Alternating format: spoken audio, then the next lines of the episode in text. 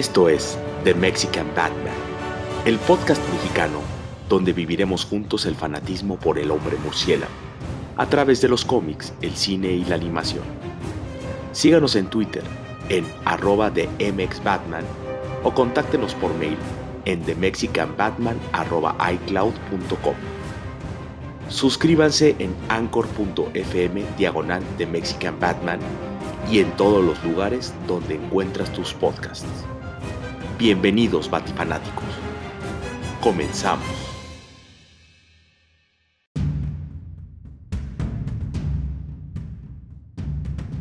Hola, ¿qué tal? Bienvenidos a el segundo episodio de este podcast titulado The Mexican Batman. Lo saluda The Mexican Batman, valga la redundancia.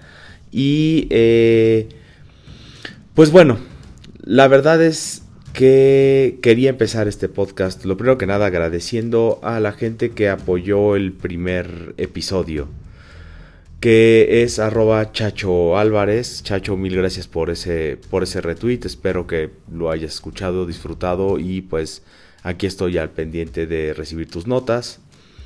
Gracias a los amigos de La Covacha, de arroba La Covacha MX, por ese retweet igual para un poquito impulsar este podcast dentro de pues este su público tan amable y conocedor del medio del cómic. Y finalmente también un saludo y un agradecimiento al café comité, al café comiquero, a este Carmix y a Rul. Gracias por, bueno, les escribí en su en su última jam session y pues bueno, me dieron unos consejos bastante bastante útiles y bastante eh, digamos que me gustaría como poner mucho a la práctica en la grabación de este podcast. Y más que empezar con una sección de noticias, me gustaría empezar un poco con un reconocimiento del primer podcast. Eh, ay, perdón, estoy olvidando agradecimiento importantísimo a todos y cada una de las nueve personas que hasta ahorita escucharon el primer episodio. Eh, espero que lo hayan disfrutado. Por favor, contáctenme. Cualquier comentario constructivo, de constructivo, pues es súper, súper bien recibido y, necesario también para poder crear algo divertido, algo nuevo, algo que pues alegre un poco el día, la mañana o en el momento que escuchen este, este podcast.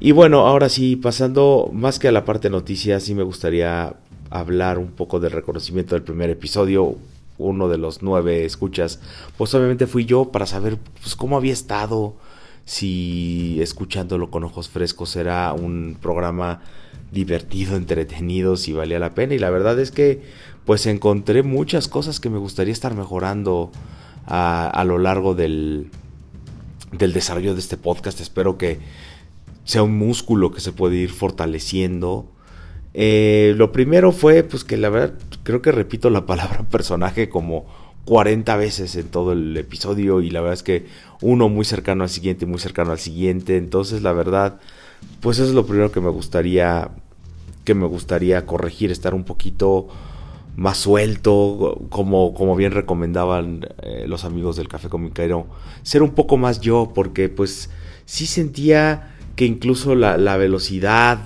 con la que hablaba, no, no, no mostraba como, como la emoción que yo, que yo tengo al, hacer esto. Igual eliminar un poco las muletillas, que acabo de hacer varias ahorita en la última frase que dije. Y finalmente, la parte de la preparación. Creo que me sentí muy confiado de poder simplemente sentarme junto al micrófono, ponerle rec a un iPad y que todo esto iba a funcionar de manera pues casi casi como de estando pero, ¿no? Y pues no, creo que sí necesito un poco más de preparación, si bien es un tema que me gusta, me apasiona y, que lo llevo viviendo ya desde hace mucho tiempo, pues la verdad es que creo que por respeto a ustedes mismos merecen un programa mucho más preparado y pues mi objetivo es, dárselos, ¿no? Y pues bueno, esa, con eso le damos fin a esta primera, a esta primera parte del programa. Eh, de noticias, la verdad es que no, no hay mucho de lo que podamos hablar ahorita. Cuando eh, suceda algo importante, pues obviamente lo estaré anotando y lo estaremos comentando dentro, de, dentro de este podcast. Y bueno, pues bienvenidos, vamos a la sección principal.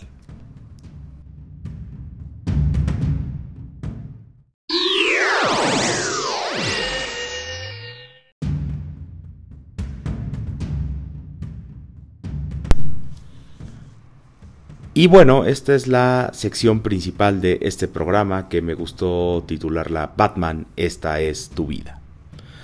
Eh, tal vez un título un poco ominoso y un poco este, con cierto gravitas, pero bueno, eh, creo que vale la pena en estos primeros episodios un poco repasar la, la historia de, del personaje. En esta ocasión va a estar muy basada en la historia publicada en los cómics y al final, después de todo este recuento, me gustaría un poco contar por qué este personaje es tan especial a mis ojos. Una disculpa si por ahí se mete algún ruido de las hojas, pero bueno, era parte del compromiso de estar un poco más preparado. Eh, toda la fuente que se está utilizando para, para este programa, pues es la mayoría eh, lo que lo que tengo en mi memoria, lo que, lo que yo pues he, aprendido a lo largo del tiempo, siempre apoyado con el recurso de Wikipedia, con el recurso de, DC Universe y, em, y pues bueno, arrancamos esta, esta parte de la historia de Batman. Batman, primero vamos a, vamos a irla dividiendo como por edades o por eras. Primero empezamos con la, con la era de oro, que comprende de 1939 a 1956, que fue pues el, origen del personaje. Eh, como la mayoría de ustedes ya seguramente sabe o escuchado, Batman aparece por primera vez en 1939 en el título Detective Comics número 27, un título que se había enfocado a historias de, detectives donde habían aparecido personajes como Slam Bradley y que para su número 27 los creadores Bob Kane y Bill Finger se dieron a la tarea de crear un nuevo un nuevo personaje que pudiera estar a la par de Superman, pues pero con una óptica diferente. Si Superman nace como en una en una era un poco más esperanzadora donde el personaje está mucho más basado en esta cuestión de los hombres de circo, pues bueno, Batman es un personaje que nace durante la depresión y que está aterrizado a problemas mucho más terrenales, mucho más que tengan que ver con el crimen que está sucediendo en, la ciudad. Entonces este par de neoyorquinos, eh, Bob Kane, que pues bueno es el, más famoso porque su nombre ha aparecido desde la creación de Batman hasta el momento, eh, fue el original dibujante, haciendo algunos dibujos, la verdad, bastante alejados del personaje. Era un, pues digamos, un leotardo rojo con estos trousers o la ropa interior por fuera color negro, un antifaz y una, una capa negra ese fue como el primer boceto o bosquejo que hizo del, personaje, pero no fue hasta que Bill Finger se integra a este, a este proyecto donde Batman empieza a tomar la forma a la cual todos conocemos y que se fue dando a lo largo de los años justo durante esta época dorada. Eh, la verdad es que el, el primer número no contiene la mitología completa del personaje, si bien sí está el hecho de la venganza y sí está la cuestión de del héroe enmascarado, el comisionado Gordon, pues ese es solo como, como el principio de las pocas páginas que se le dedican al personaje de Batman en este, en este número. Recomiendo mucho, busquen por ahí un documental que se llama Batman and Bill, que justo habla acerca de el creador Bill Finger y de una cruzada personal del documentalista porque fuera reconocido cuando finalmente en la, en la película de Batman v Superman, Dawn of Justice, aparece por primera vez el crédito de Batman creado por Bob Kane con Bill Finger. Eh, es como digamos el un poco la ironía no se pierde de este personaje enmascarado del cual no sabíamos la identidad, que hace el paralelo con la vida del, del señor Finger. Este, este creador enmascarado que no recibe crédito y que la verdad fue el, desde lo que se ve el documental y lo que, lo que he podido yo ver, estudiado, leído y todo eso, pues sí es el que realmente le dio la forma al personaje de Batman como lo conocemos. Eh, el origen de, Batman no aparece por completo en, en, este Detective Comics 27, sino que es hasta el número 33, donde ya establecemos un origen de Marta y Thomas Wayne asesinados, niño que jura que jura venganza y se prepara física y mentalmente para encargarse de que eso nunca vuelva a suceder más y empieza este esta cruzada contra, contra el crimen. Y en 1940, en Detective Comics número 38, aparece por primera vez otro personaje básico para la mitología de Batman, que es Robin. Eh, y pues bueno, toda esta época se denota mucho justo por todos los cambios que le van dando forma a, a Batman. Por ejemplo, aparecen sus primeros villanos, Mad Monk y Hugo Strange, que pues lejos de ser como, como grandes supervillanos o tan icónicos, eh, pues bueno, fueron los primeros que se fueron asignando. Hugo Strange, la verdad es que ha sido recurrente en la vida. Mad Monk, pues fuera de esa aparición, algunos que lo han querido retomar, este, como Matt Wagner en su, en su obra, en su obra de Batman and the Mad Monk, pues la verdad es que sí se queda un poco ahí perdido en el, en el tiempo dentro de la galería de villanos. No quiere decir que no se haya utilizado, pero bueno, todos sabemos de miles y miles de villanos mucho más relevantes para la historia de Batman. Y bueno, sus primeros personajes ya como supervillanos, Catwoman y The Joker, son presentados en el mismo 1940 en Batman número 1, que es el primer título ya de solitario del detective. En el número 4, por primera vez, se le nombra a Gotham City con ese nombre. Y es en Detective Comics número 60, donde aparece por primera vez la, la batiseñal. Y pues bueno, ¿qué podría faltarle todavía a, a Batman? Pues nada más y nada menos que su fiel mayordomo Alfred Pennyworth que aparece en Batman número 16. Y finalmente Batman se integra al universo DC o a este universo de superhéroes mucho más grandes que rebasan a Ciudad Gótica en Superman número 76, donde en 1952 Batman aparece en el título y establece una amistad con el personaje de Superman, perdón por decir otra vez la palabra personaje, denme chance de ir corrigiendo eso, eso poco a poco. Y es cuando el dueto recibe el, apodo de The World's Finest. Y así se llama también una serie que arranca donde vemos historias tanto de todas las historias de Superman y Batman trabajando en, equipo, ¿no?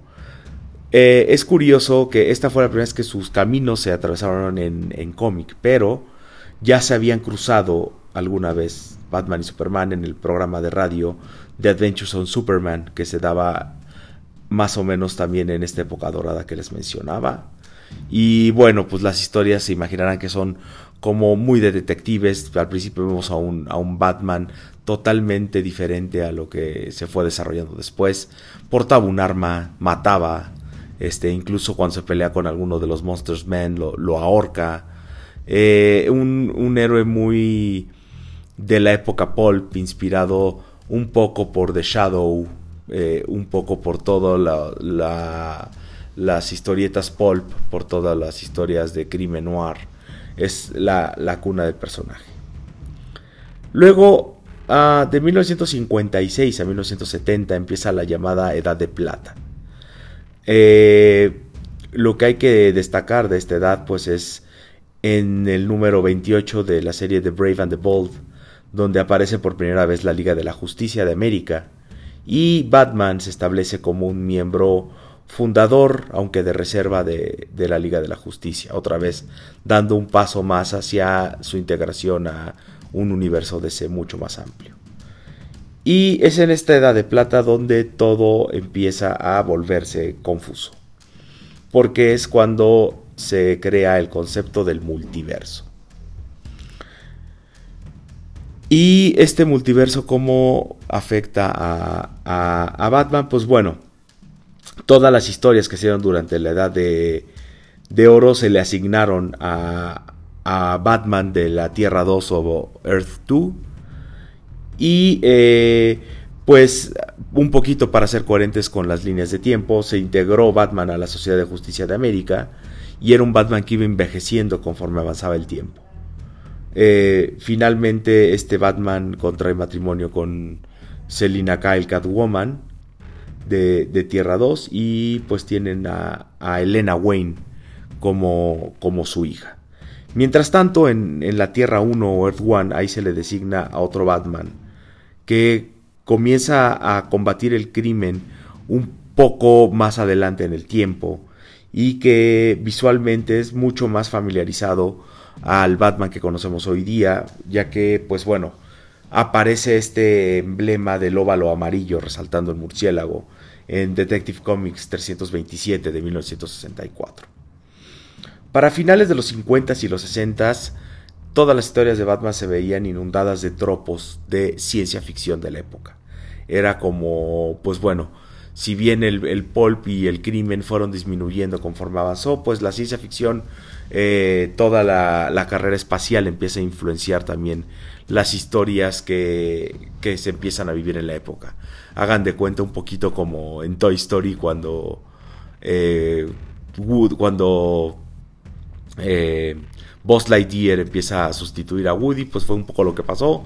Llega la, la carrera espacial y empieza a a sustituir al, crimen. Entonces Batman tiene que, que adaptarse a la época, que morfiar y entonces todas sus amenazas empezaron a volver mucho menos criminales y mucho más cósmicas. Eh, incluso la aparición de personajes como Batmite, que es este, este duende con poderes mágicos en Detective Comics 267 de 1959, pues ilustra que, que se vivía y que se, que se consumía en la época. En esta época también podemos ver este Batman de traje de arco iris, Batman de diferentes colores, Batman cebra. Eh, podemos podemos este, ver eh, historias historias imaginarias dentro de historias imaginarias. La verdad es que empieza, empieza una época bastante bastante campi por, por, por así es haber sido definido del, del personaje. También otras, otra, otros sucesos de esta época fueron su asociación con Batwoman, una Batwoman original, Katy Kane y Batgirl, sobrina Betty, que era esta, esta, esta chica vestida de amarillo con rojo, unos, unos colores bastante, bastante raros como para lo, que era la, época pues bueno, lo, que era el, lo que tenemos conocido como Batman más oscuro, si bien Robin más colorido, pero bueno, encontramos este personaje casi casi vestido de amarillo para llamar completamente la atención. ¿no? Es, la, es la era menos oscura de la historia de Batman y esta era culmina en 1966 con el mega hit televisivo de Batman, protagonizado por Adam West y Burt Ward, con eh, César Romero, eh, con Burgess Meredith, con Lee Merriweather, que bueno, pues ya eh, seguramente ha estado en el subconsciente colectivo de varios de mi generación y pues bueno, la verdad es que muchos de los de los más jóvenes pues lo ven igual con cierto ojo de, de nostalgia, pero pues bueno. Y ahí es cuando Batman empieza a tener más contacto con más gente, cuando, cuando aparece por primera vez en, en, televisión, ¿no? Y eh, aquí es también cuando da fin la era de plata. Después viene la, la era de bronce de 1970 1986. que es cuando empieza a Batman empieza a recibir una nueva dirección que nos lleva más hacia lo que hacia lo que conocemos hoy.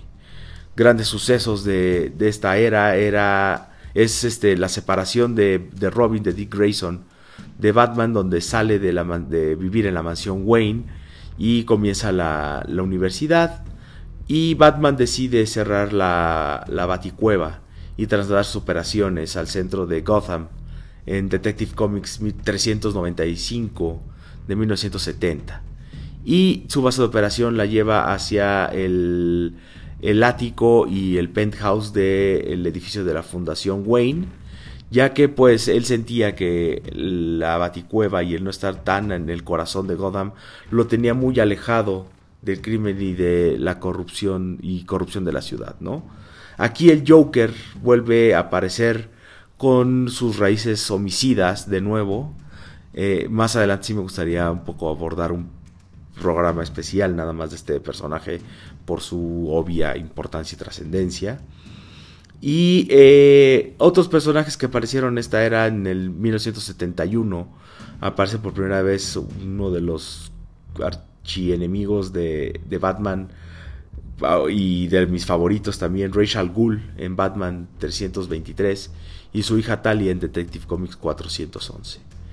Del lado de los aliados vemos la aparición de Leslie Tompkins, esta médico de clase baja de Gotham, que en un retcon pues es la primera persona con la cual Bruce tiene contacto después de la muerte de sus padres.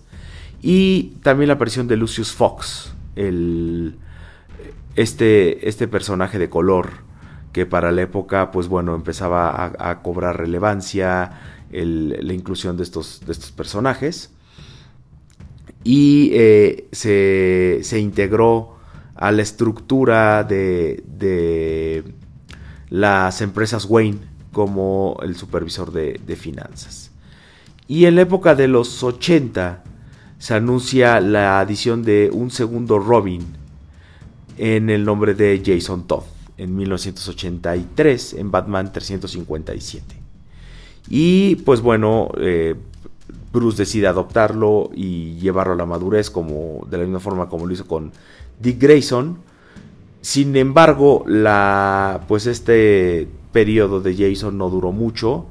No fue por la historia de muerte de la familia, esa vendrá más adelante, sino por la primera crisis en las tierras infinitas. Aquí es cuando empieza todo este mundillo de las crisis y de los crossovers y de los grandes eventos, no solo dentro de DC, no solo para el personaje, sino para la industria, ¿no? 1985, Crisis en las Tierras Infinitas. Se establece una nueva continuidad para el universo DC, así como para Batman. Y en esta misma era, pues aparece la innovadora serie limitada The Dark Knight Returns, 1986 que pues bueno proporciona una inspiración y una dirección para la era post-crisis del personaje, a pesar de no tener una relación directa, sino ser un futuro alternativo. En 1987, después de, de Crisis on Infinite Earths, se decide rebotear a, los personajes, darles un nuevo origen que los acercara bastante más a los espectadores de la época, Está el famosísimo The Man of Steel de John Byrne. Eh, por ejemplo, George Pérez se hace cargo de Wonder Woman. Y en el caso de Batman es cuando aparece esta serie de Year One. Donde después de las Tierras Infinitas y de una condensación del multiverso, se le da una nueva historia bastante más simplificada de su origen que, bueno, retroactivamente nos establece a Bruce como un vigilante, lo aleja de este, de este mundo campi, de este mundo de ciencia ficción, y detalla cómo después de viajar por el mundo, pues bueno, aprende de los mejores maestros de artes marciales, detectives y científicos forenses del planeta. Y eh, la historia comienza cuando regresa a Gotham a sus 25 años de edad para establecer una carrera seria ya contra, contra el crimen. Y alrededor de este tiempo también se reúne con el nuevo comisionado de policía James Gordon, con el cual uh, comparten esta misma preocupación por el ascenso del crimen en Gotham y su descenso a la corrupción. Y en este 1987 es cuando da arranque le da la edad moderna de Batman, terminando en el, en el 2005. Después de Year One, pues bueno, el, el Robin de Jason Todd vuelve a ser introducido, esta vez como un niño de la calle que Batman encuentra robándole las ruedas al Batimóvil. Eh, nuevamente se convierte en un, en un Robin y su mandato en esta ocasión, o su periodo, digamos, en esta ocasión, sí se ve interrumpida en 1988 por la famada historia de Death in the Family. Un rápido resumen de, esta historia es que Jason, pues bueno, es engañado por el Joker y posteriormente es asesinado, lo cual, pues bueno, sumerge a, a Bruce en un sentimiento de pena, este, pues muy, muy fuerte, que lo condujo mucho a la oscuridad y al aislamiento, y lo empezó a llevar a actuar de forma imprudente, que lo pone en riesgo a él y a la, a la ciudad. Pero bueno, un año después, un joven llamado Tim Drake, después de deducir la identidad de Batman y de demostrar así su valía como detective, audiciona para ser el nuevo Robin, mientras intenta rescatar a Batman de la oscuridad. Y así es como en 1989 Tim Drake se une al mito como el nuevo Robin en la historia A Lonely Place of Die.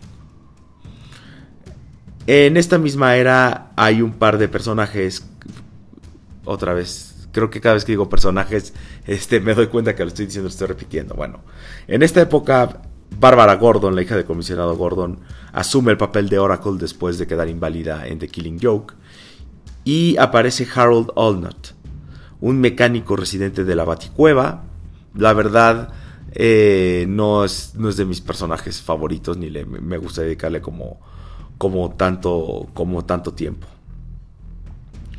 Eh, sin el conocimiento de Batman, eh, en una isla lejana llamada Santa Prisca, empieza a aparecer un nuevo supervillano, Bane, que tenía como objetivo romper al murciélago objetivo el cual cumplió en la famosa historia Nightfall de 1993, donde Bruce, pues bueno, se ve obligado a renunciar a su papel de, de Batman mientras trataba de buscar una cura para su columna vertebral rota. Y en su lugar, Azrael asume el papel de, del murciélago, y al hacerlo, pues casi destruye, destruye la ciudad de Gotham. Y después de una serie de eventos que lo llevan a, corromperse profundamente, eh, pues bueno, Batman llega para retomar su, manto, el cual inmediatamente se lo pasa a Dick Grayson, el primer Robin, eh, en la historia de Prodigal, la cual pues bueno, lleva un, un periodo de, de un nuevo, nuevo Batman en, en, en Dick.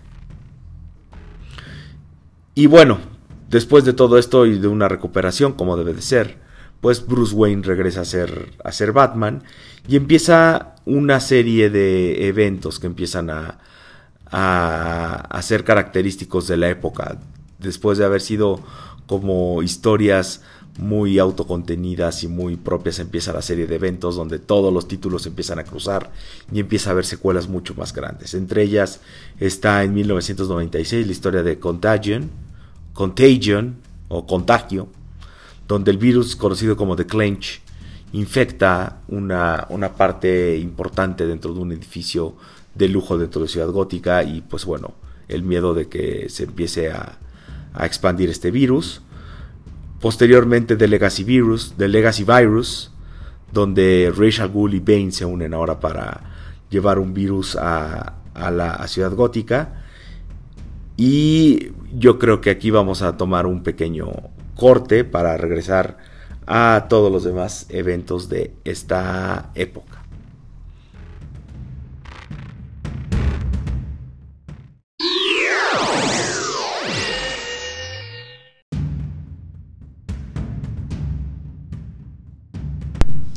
Y estamos de vuelta a esta, esta sección.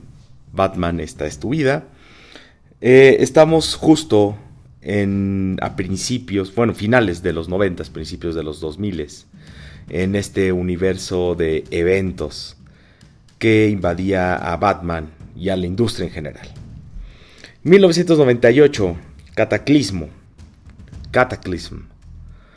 Un terremoto de eh, muy fuerte sacude la ciudad de Gotham, eh, afectando así a toda la, batifamilia y en especial a, la ciudad.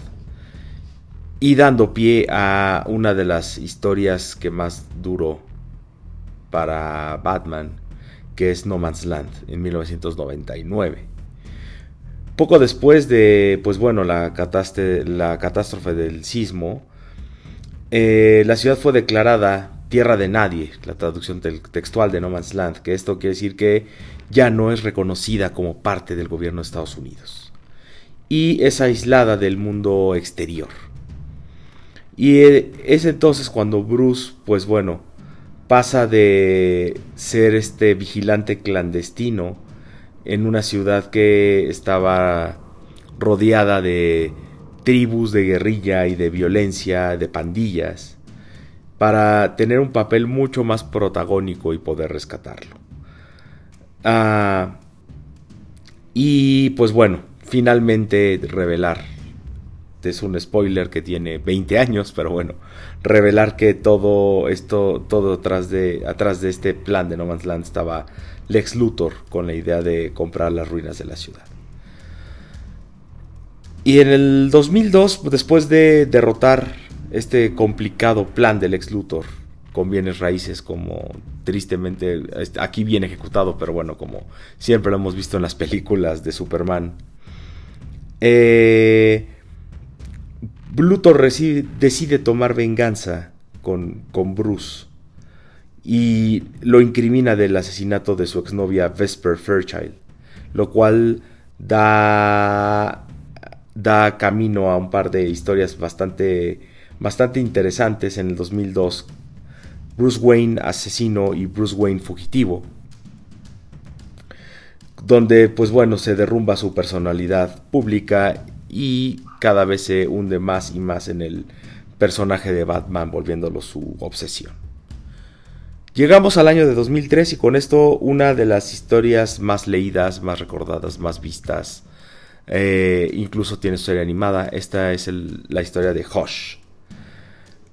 Eh, escrita por Jeff Lev, de, fama como The Long Halloween y Dark Victory, y dibujada por el talentazo y, y seguramente ídolo de, muchos de nosotros, Jim Lee.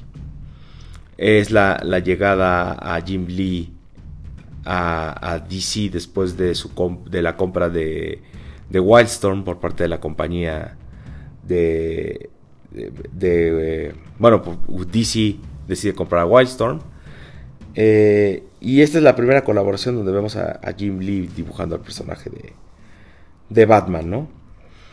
Eh, Josh, vemos a un Bruce que después de haber limpiado su nombre y de haber vuelto a ser un personaje público, se ve envuelto en una crisis existencial cuando, un, cuando el repentino regreso de un amigo de su pasado, Tommy Elliot, y su aparente asesinato, lo llevan a, a, una serie de investigaciones que lo hace enfrentarse a casi todos sus, sus enemigos, ¿no? Y finalmente con la revelación de que es el mismo Tommy Elliot el que se encuentra atrás de todo esto y es el nuevo personaje llamado llamado Hosh y que se caracteriza por ser de los pocos que ha deducido la, identidad de, de Batman, ¿no? Después de esta historia en el 2004 vienen otro par de de sagas interesantes y que van a afectar la vida de, Batman. En el 2004 War Games, donde una nueva Robin, Stephanie Brown, anteriormente conocida como The Spoiler, ah, desencadena una serie de planes de contingencia que Batman tenía preparados, que desencadena una guerra entre pandillas. La ciudad cae en caos una vez más eh, y este caos termina costándole la vida a Stephanie, a Stephanie Brown, a la nueva Robin, y, y coloca al personaje de Black Mask como el hasta arriba de la cadena de, de la mafia de la de Ciudad Gótica.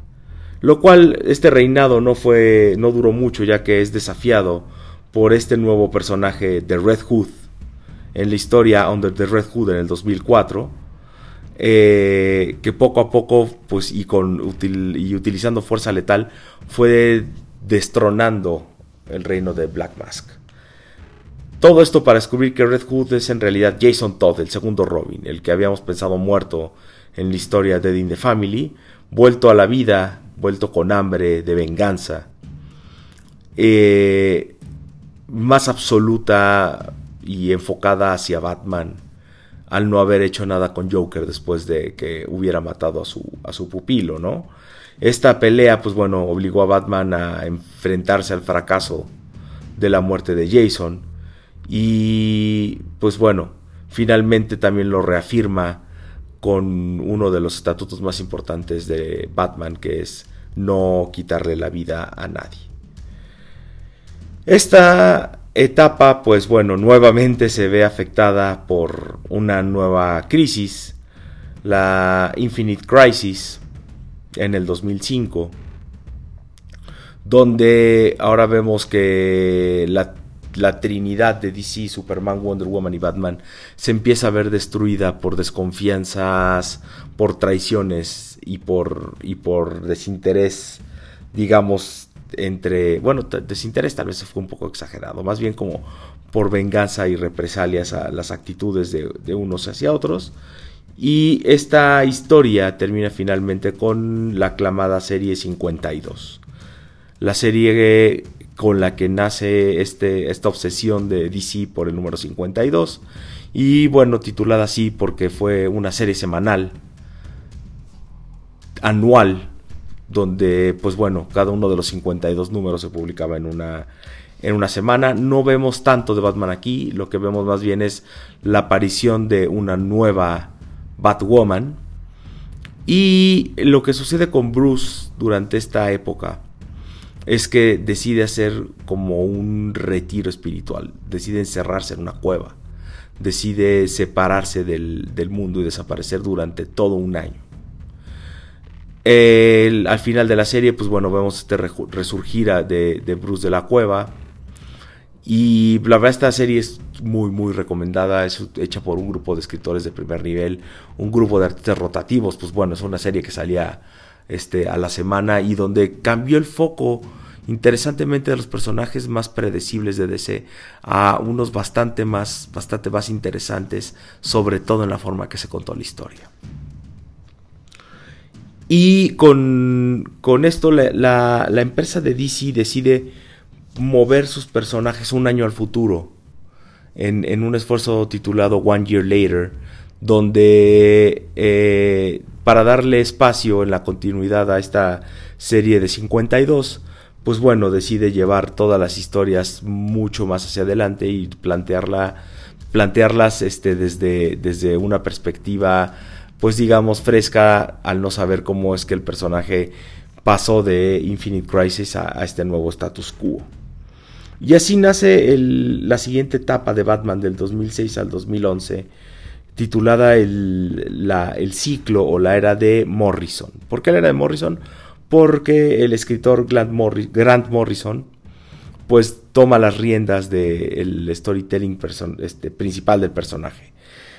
Eh, Grant Morrison, pues bueno, es este afamadísimo escritor, nacido en 1960 en Glasgow, Escocia, que sus primeros trabajos fueron con parte de la invasión inglesa de, los 80, cuyos primeros trabajos fueron en, la, en Vértigo con Animal Man y con Doom Patrol, que pues bueno, si han leído Estado un Patrol y han visto la serie van a ver como muchas coincidencias y, unos principios de las narrativas del señor Morrison de estos mundos muy, muy extraños, ¿no?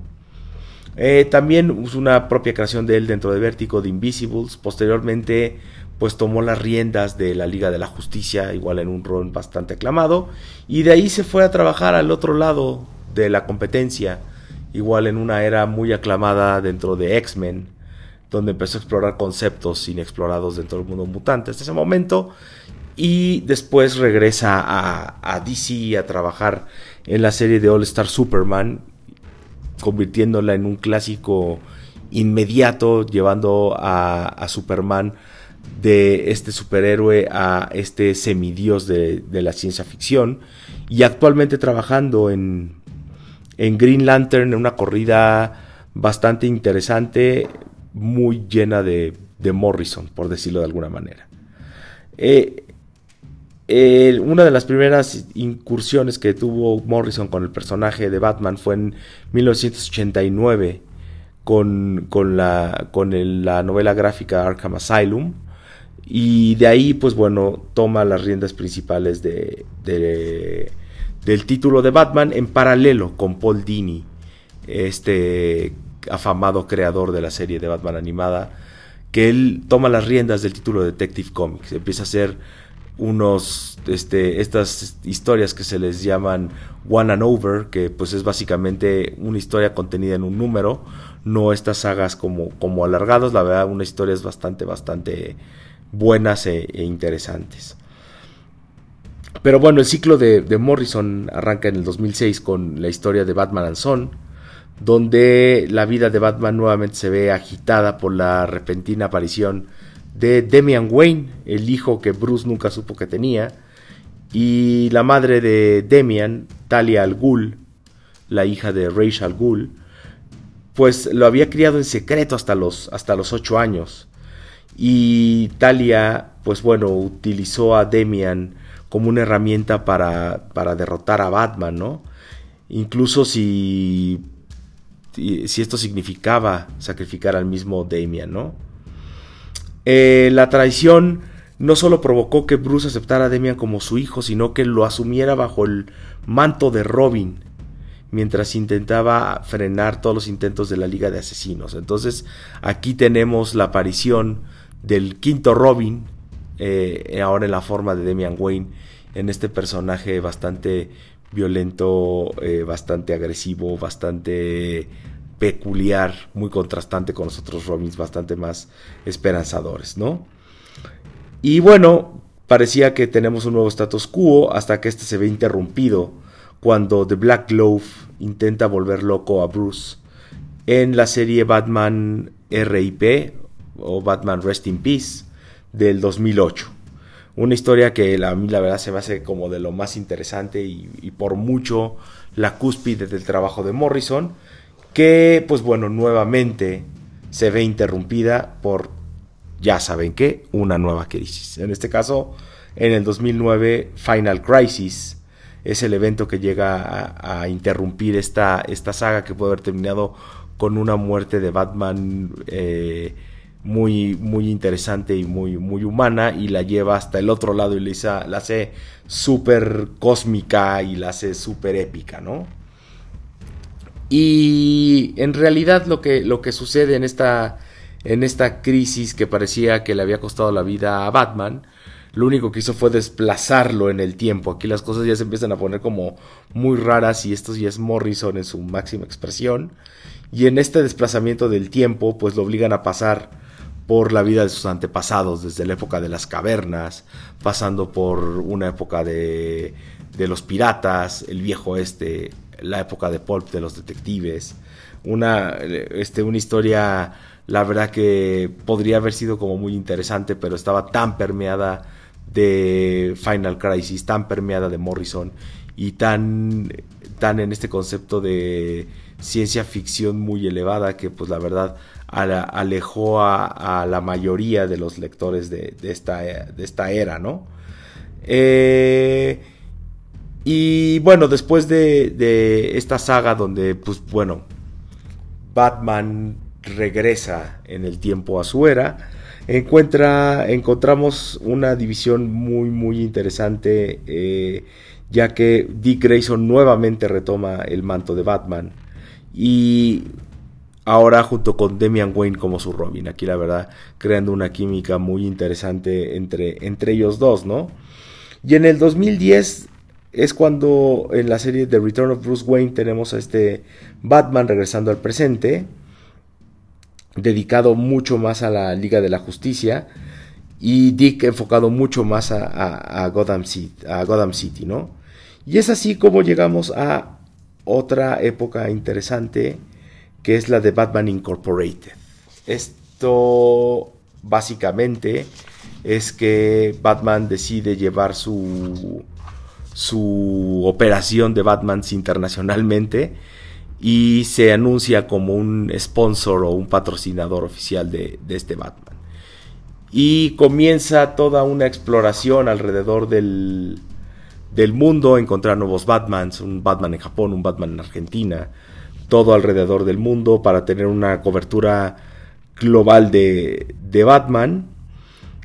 Y eh, parecía que este iba a ser el nuevo status quo del personaje hasta que otra vez, como se podrían imaginar en 2011, llega una nueva crisis, ahora sin el nombre de crisis en el título, sino llamada Flashpoint. Esta, esta miniserie eh, donde tenemos a Flash como personaje principal que resetea por completo a toda la industria, manda a toda la industria, a toda, a toda, bueno, no a la industria, perdón, a, la compañía de DC la resetea, manda todos los títulos a un nuevo número uno y arranca esta nueva era de los nuevos 52. Cabe mencionar que en la época de, eh, en esta era de Flashpoint, que es como un futuro alterno creado por Barry Allen cuando rescata a su, a su mamá de ser asesinada, eh, el Batman que vemos en esta época, en, una miniserie contada por Brian Azarello y por Eduardo Rizzo, es, eh, a diferencia del que todos conocemos, aquí es Thomas Wayne. El que muere en Crime Alley en esta línea de tiempo es Bruce. Thomas Wayne asume el manto de Batman y Martha Wayne asume el manto de Joker una historia, son tres números que pues la verdad están como bastante, bastante bien logrados y, divertidos, si bien eh, esta cuestión de, de, Flashpoint no a mi agrado no fue como la mejor decisión para la empresa.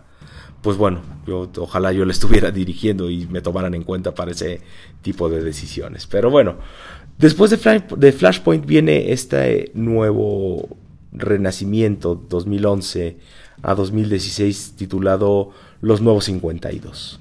Los Nuevos 52 que lanza 52 títulos, entre ellos varios asignados a Batman y a, su familia, donde ahora se hace este reseteo y se establece a Batman como los eventos, los eventos de su primer año en la carrera. Es una nueva continuidad. Bruce es más joven, lleva, sí ha estado activo como vigilante en Gotham, y su relación con este con el departamento de policía, con Robin, con los cinco Robins que habían existido, todo, la verdad es que permanece mucho sin cambios. Aquí empieza a haber como ya mucha disonancia a nivel de, continuidad, ¿no? Eh, en el 2013 se hace esta nueva historia de Year One eh, remasterizada titulada Año Cero, donde aquí el Riddler se apodera de Gotham City y un joven Bruce, eh, después de su entrenamiento en el extranjero, se, vemos esta historia como empieza a construir al personaje de Batman a través de su experiencia, su identidad, tecnología y este nuevo disfraz, ¿no? Y bueno, en esta nueva línea de tiempo, las aventuras posteriores a Flashpoint de Batman giraron muy en torno al descubrimiento de una una secta secreta dentro de, Gotham llamada The Court of Owls o la corte de los búhos por una, por una traducción bastante, bastante literal. Aquí sí pido una disculpa, no he leído esto en, español, no sé cómo, cómo se decidió traducir, pero bueno, este, este de The Cart of Owls en el 2011 revelan que han estado en toda la historia de Batman afectando todos los eventos que habían sucedido en, Gotham City y que le habían sucedido al mismo Batman, ¿no? Y pues bueno, por, en un esfuerzo por liberar a este, a este personaje después de que proclamaron el protocolo de purga, por llamarlo de alguna manera, este, con sus soldados llamados de, Talons, eh, pues eso guiaron como el principio de la, de la era de, de, de los nuevos 52 de Batman, escrita por Scott Snyder, dibujada por Greg Capullo, igual muy, muy, muy buena historia, muy interesante esta, esta cuestión que se metan otra vez en la mítica, pues a mí me parece, me parece fenomenal.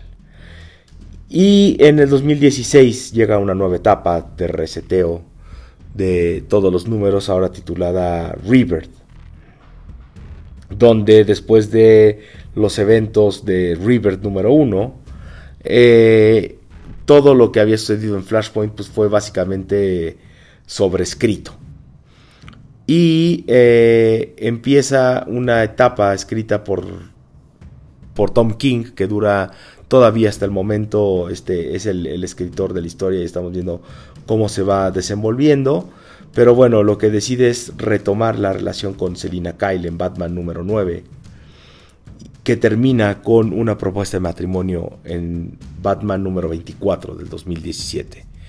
Otra vez, eh, los números aquí pueden ser un poco confusos. Recordamos que esta es la tercera vez que el título de Batman se resetea. El título de Detective Comics sufrió una reseteada en los nuevos 52 y aquí retoma su numeración original en, este, en esta ambición de llegar al Detective Comics número 1000. Eh, pero bueno, volviendo a la relación que tuvo Selina con, con Bruce. Eh, todo llevaba a que en el número 50 íbamos a tener la boda, pero pues bueno, Selina decide dejar a Bruce en, en el altar y revela que detrás de todas estas acciones hay dos, dos este, personas muy importantes en la vida de, de, de Batman. Una de ellas es Bane, con este nuevo esfuerzo de hacer un Nightfall, y Thomas Wayne, que les había platicado que durante Flashpoint era Batman, ese mismo Batman ahora forma parte de esta línea de tiempo. Y entre ellos, pues bueno, planean derrotar cada uno por sus razones a, a, Batman.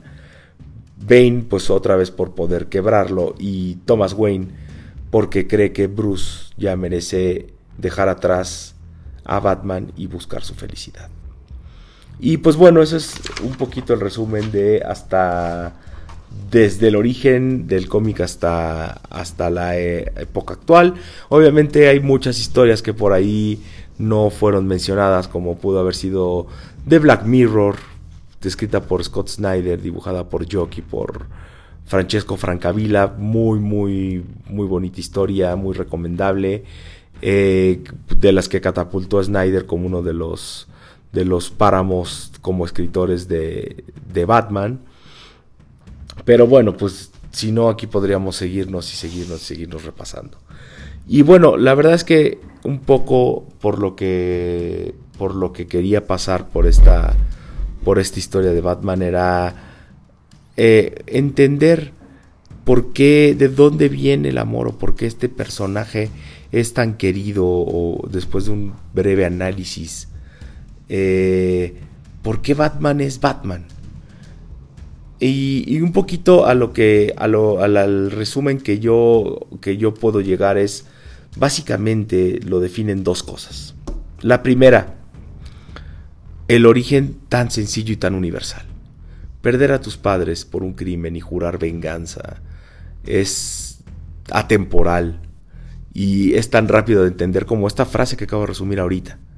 Eh, lo cual hace que pues Batman sea como muy universal de, entender y de adaptarse y de, y de poder y de poder este pues ahora sí que formar parte de sus historias y la segunda es la flexibilidad que tiene el personaje como vemos a lo largo de su historia de estos orígenes de detective y de Paul, pasando por una época más campi de ciencia ficción, luego yéndonos a una parte un poco más eh, criminalística, luego yéndonos a una parte mucho más épica, metiéndolo al universo, sacándolo del universo DC, eh, combatiendo amenazas cósmicas, volviendo a hacer historias pequeñas, eh, la flexibilidad que tiene, que tiene Batman para tener todo tipo de historias, desde historias muy, muy elevadas, como pudo haber sido la etapa de, de Morrison, como historias muy campis, como fueron en los 60s. Eh, Batman es un personaje que nos da una flexibilidad impresionante, lo cual, pues bueno, también lo podemos ver dentro de toda la serie de Elseworlds o realidades alternativas que se desarrollaron con, este mismo. Con, el mismo Batman, ¿no? Eh, y finalmente, esto ya más a título personal. Eh, después de haber leído muchos personajes, eh, de, otra vez la palabra personajes, una disculpa. Después de haber leído muchas historias dentro de Marvel, DC, toda la parte de Image, decidí por, por este par de razones y una más, que Batman iba a ser mi personaje de cabecera, digamos. Y esta fue que es el que mejores historias al final, si hacemos un corte de las mejores historias jamás contadas, desde mi punto de vista es el que más tiene en el top. O sea, encontramos ahí a Killing Joke, encontramos ahí The Dark Knight Returns, Year One, eh, podría entrar en un top 10 incluso de Long Halloween. Eh, algunos dicen que The, War of Yorks and Riddles está también con un nivel de entrar en, menos en las obras modernas, llamémosle, ¿no? Pero tiene historias muy buenas, muy, muy buenas. La generalidad es, o como gustaría decirlo, Batman es como la pizza, hasta el peor Batman es buen Batman, igual a pizza. Hasta la peor pizza es buena pizza, ¿no? Entonces, este, pues ese es como a grandes rasgos el, el resumen y el final de este programa. Muchas gracias por, por escucharlo. Espero que lo hayan disfrutado. Y pues nos veremos pronto. Adiós.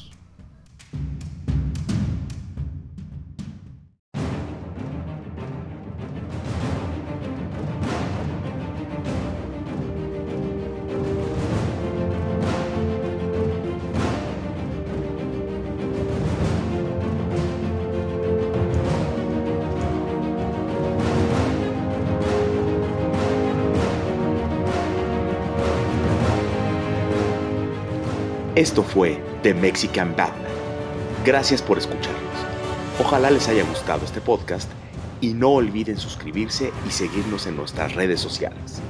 Agradecemos a Anchor.fm, Lioelin de AudioJungle.net y a AlfotoQMic.